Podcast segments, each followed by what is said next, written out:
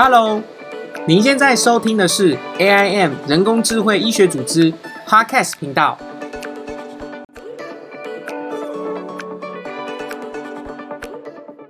Hello，大家好，我是 AIM 的负责人，我叫陈玉。那这是我们第一集 AIM Podcast。那我们这一集哦，主要是想要让大家了解我们这个频道啊，未来会播出什么样的节目。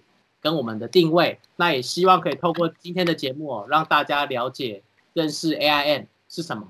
那我们今天邀请到我们 AIM 的共同创办人，还有我们 AIM 之后的 Podcast 的节目主持人群。好，那首先我们先欢迎我们 AIM 的第一位来宾，共同创办人银池。Hello，银池，你要不要跟大家自我介绍？Hello，大家好，我是银池，然后我是台北学大学医学系毕业的。那呃，目前在双合医院工作这样子。那你当初为什么会想要创办 AIM 啊？AIM 大概在四年多前创立的啦。那那时候其实北医大还算是一个蛮封闭的一个地方，就是大家都是以医学或者是医学相关的科系去做研读这样子。那呃，会想接触这些，其实是就是想增加自己课外的一些学习这样子。哦，是啊，那时候在医学大学推这种 AI 应该蛮困难的吧？因为毕竟医学大学没有什么资工系啊，或是数学系的，所以那时候在推你们蛮辛苦的吧？呃，确实是蛮辛苦的啊。不过，呃，刚好那时候刚好是 AI 就是慢慢发展起来的那个时代，这样子，所以其实顺着那个趋势之上，也是有吸引到一些呃学弟妹啊，或者是一些呃校外的一些同同学这样子。哦，啊，你们有跟什么企业合作吗？因为后来再过两年，好像呃，最近两年 AI 是蛮蓬勃发展的。那 AI 有什么跟其他外面企业合作的经验吗？嗯，其实我们活动大部分几几个类型啊，第一种是讲座，然后第二种是一些工作坊这样子，然后第三种像是有一些呃企业参访啊，或者是学校的那个一些呃单位的参访。那第四种是就是单纯交流，然后大家一起来聊天这种活动。那其实我们之前也跟呃微软还有台北医学大学那个医之所那边有一些合作这样子。那嗯，我们之前也很鼓励，就是呃，应该说我们一直都很鼓励，就是我们的呃社员或者是我们组织的成员一起去参加一些像是资料科学年会啊，或者是资料相关的一些活动、比赛等等的。OK OK，那你要稍微说一下 AI 有没有什么提供资源啊？就是怎么如何针对医学生来学习？因为毕竟医学生他本身的课业就蛮繁重的。那 AI 怎么样帮助这些医学生学习，或者是他有什么提供什么特别的地方？嗯，主要是我觉得呃有两类啦，一种是比较实实作性的，然后一种是比较是经验分享类型的。那实作性的。话像我们有时候会办一些呃针对特定主题，像是我们之前办过药物辨识相关的一个呃工作坊这样子。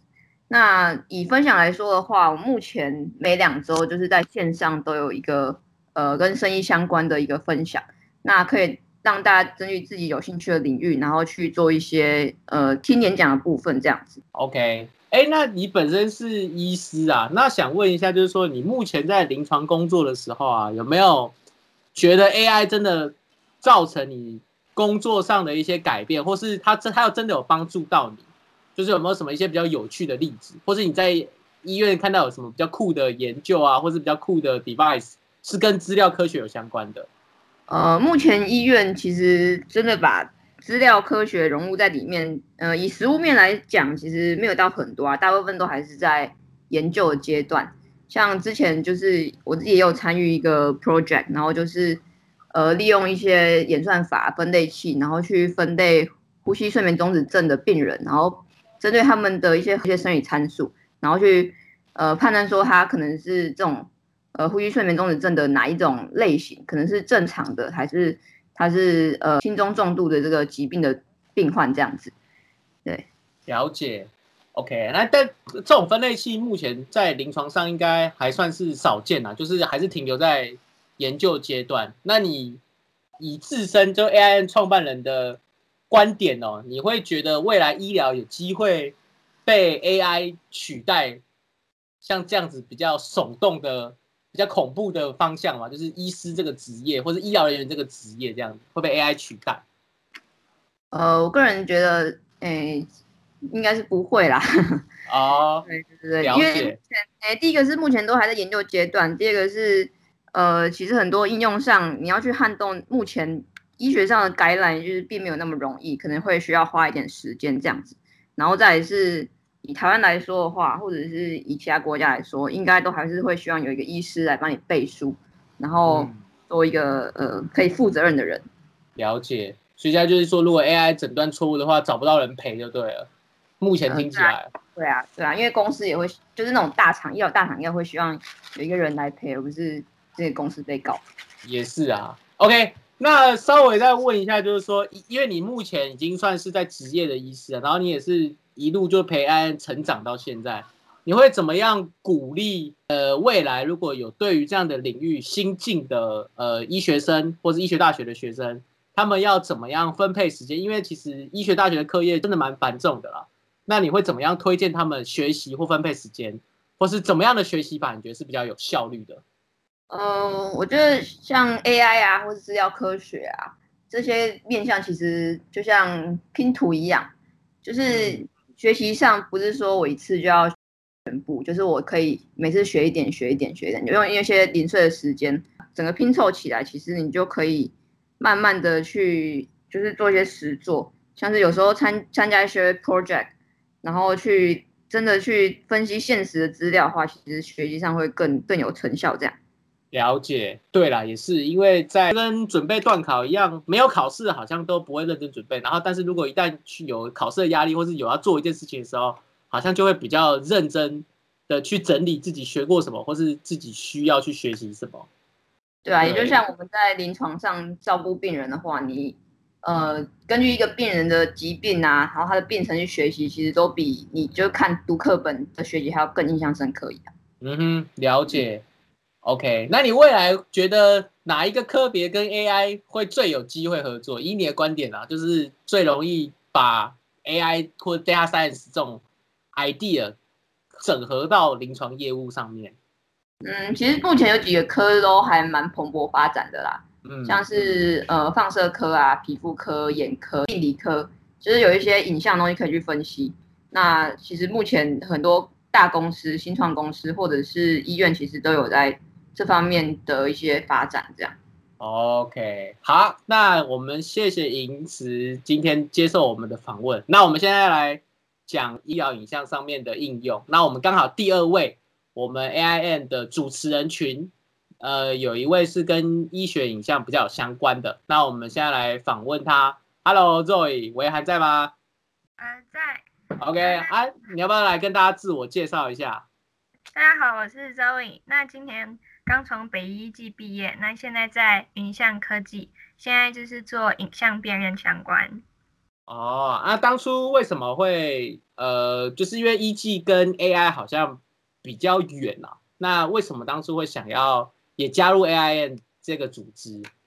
当时就是觉得，呃，资料科学会是个趋势，那就会想看看医学看资料科学会是有有什么相关，然后刚好学校也有这个资源啊，我就想说参加这个社团试试看。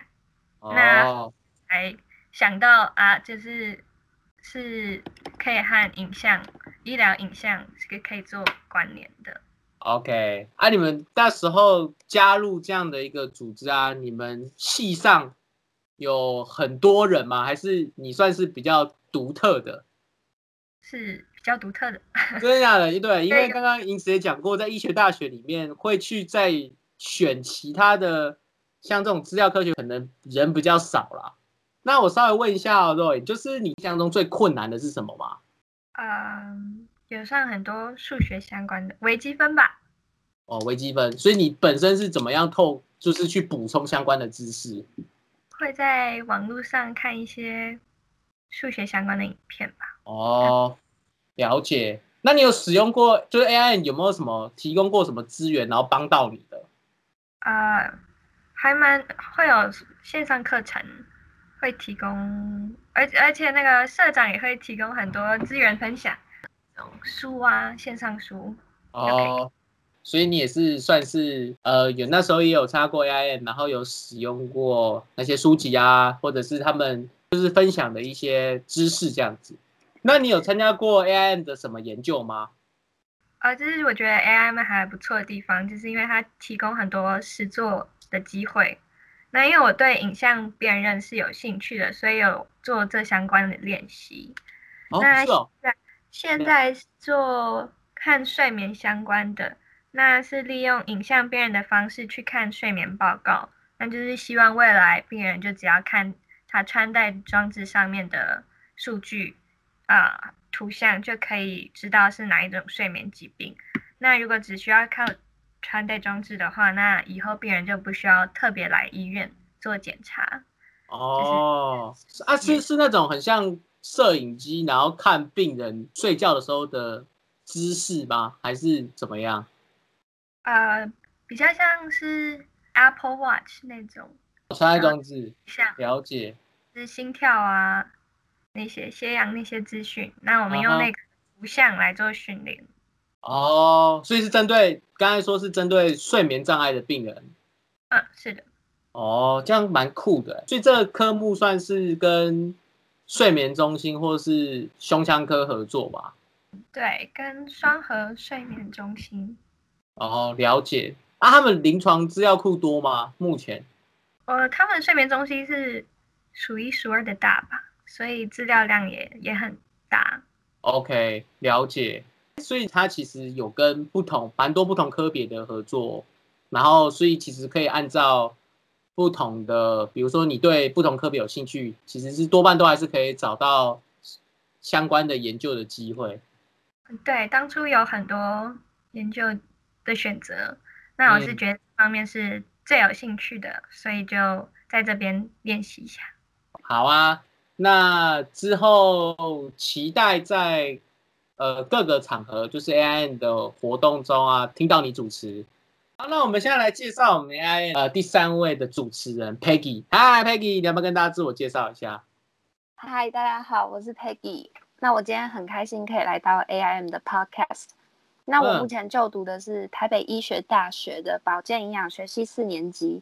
那我暑假的时候刚完成医院的实习。那我目前是在台湾的微软实习，然后我主要负责的是医嗯疗端的业务，还有 Azure 上的 Microsoft Genomics 相关的服务。哦，不过你在实习的时候会不会蛮辛苦的？就在医院实习的部分。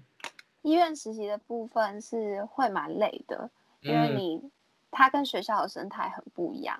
因为在学校你是被动的去接受老师给予的知识，那你在医院的时候，你当你面对一些临床上的个案，你变成是要把你所学的交给他。那这个过程会经过很多内化，那你还要再多去看很多相关的 paper，还有卫教相关的书籍，甚至还要去看一些嗯如何和个案沟通的一些案例。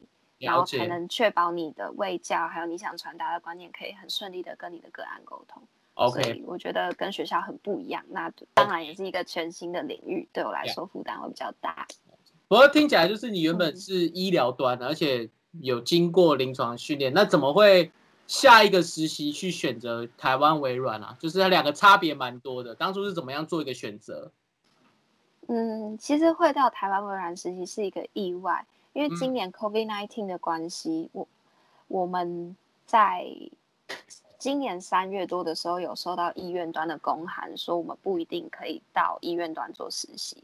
那我就有一点担心，我正大四的那个暑假，会变成空了两个月没有事做。了那我就，刚刚好在网络上看到这个实习计划，那它是主打不限科系、不看成绩，只看你的个人特质，还有你做过哪一些事情。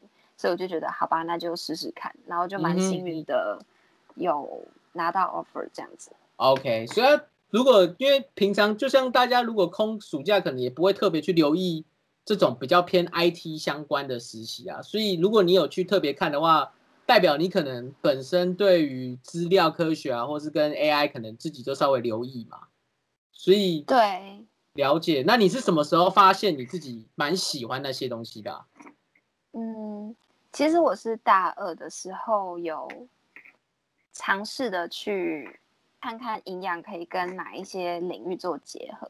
嗯，那我就因为资料科学还有人工智慧是一个未来的趋势，那我在找资料的时候，其实有看到很多跟医疗上面结合很棒的案例。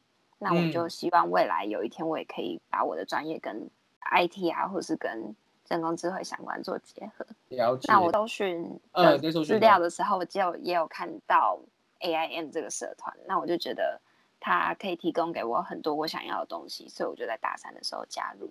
哦，了解。那你自己本身有做过什么样跟呃资料科学或是人工智慧相关的研究吗？因为我们做过什么样类似的研究啊，或是专题这样子？嗯，有。我目前是比较参加生理相关的，那我是有修习学校的专题研究课程，那我在一个教授底下做实验，那我实验的主题主要是研究和神经性脑部病变患者他们在记忆跟记录上面的应用。哦，不过不过这跟你营养相关就差很多哎、你怎么当初会跳痛跳那么大？因为在大二的时候，意外有参加一个工作坊，然后有接触到相关的课程，哦，还有实作，那我就觉得自己对这方面其实也蛮有兴趣的，所以我。就想说去试试看，然后就一路就做到现在了。OK，所以就是比较偏认知啊，或是运动方面相关的研究。对，呃，你未来有什么打算吗？目前？嗯，我目前还没有到很明确，但是嗯应该是会去念研究所。，OK，就之后还是会考虑念研究所这样子。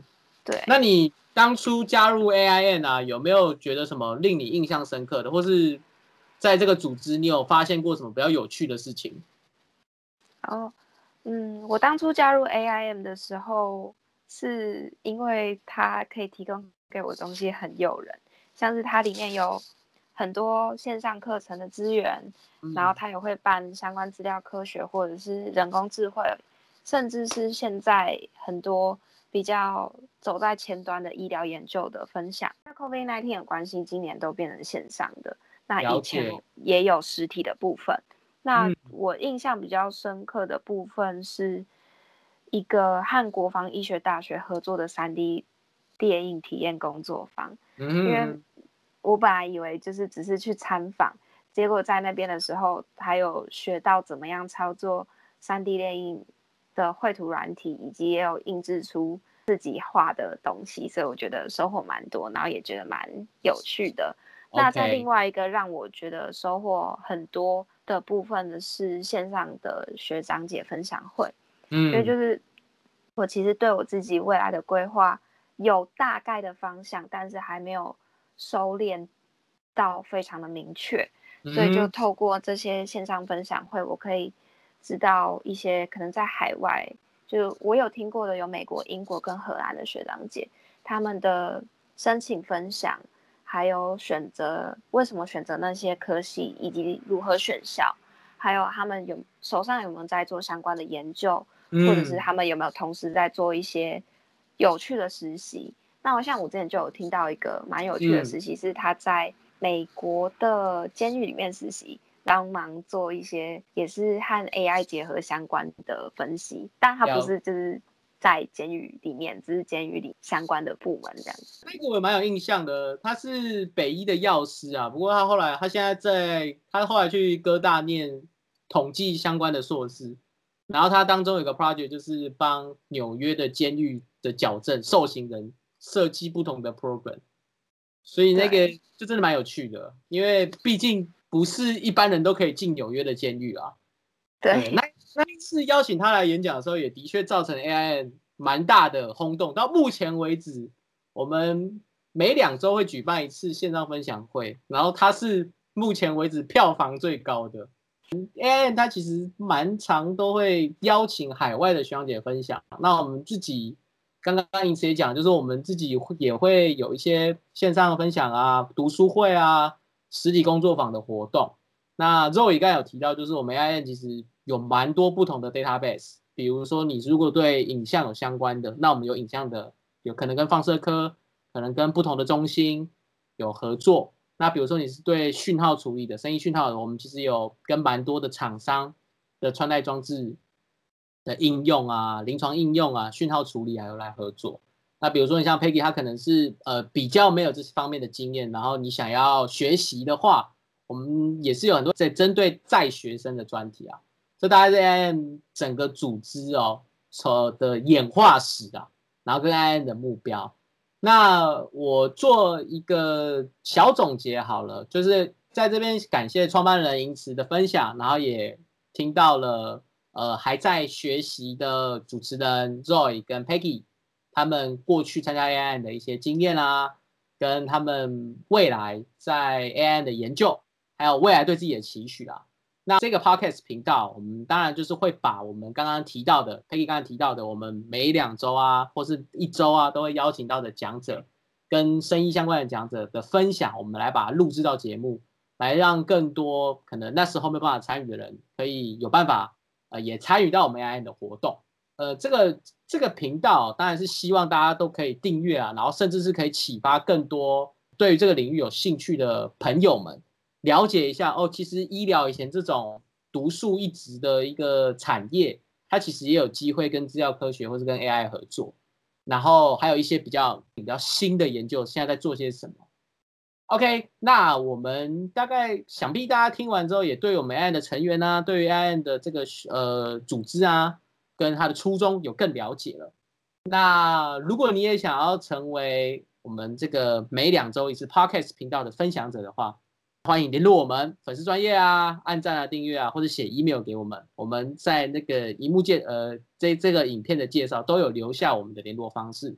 那如果你对于我们分享的题目有兴趣的话，就我们大概每两周会 update 一个新的 episode，就是每两周都有不同题目啦。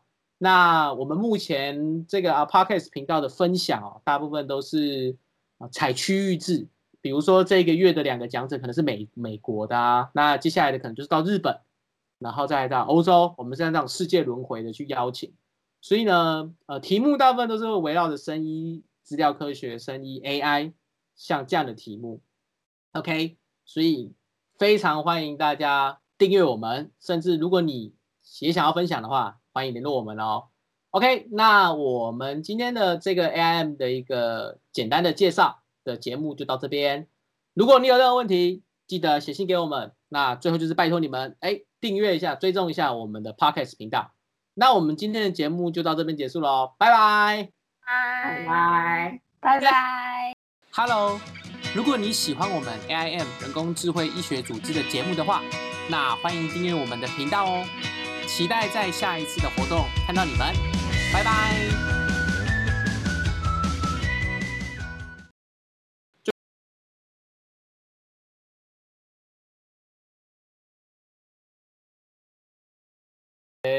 呃，就是很像开课程学，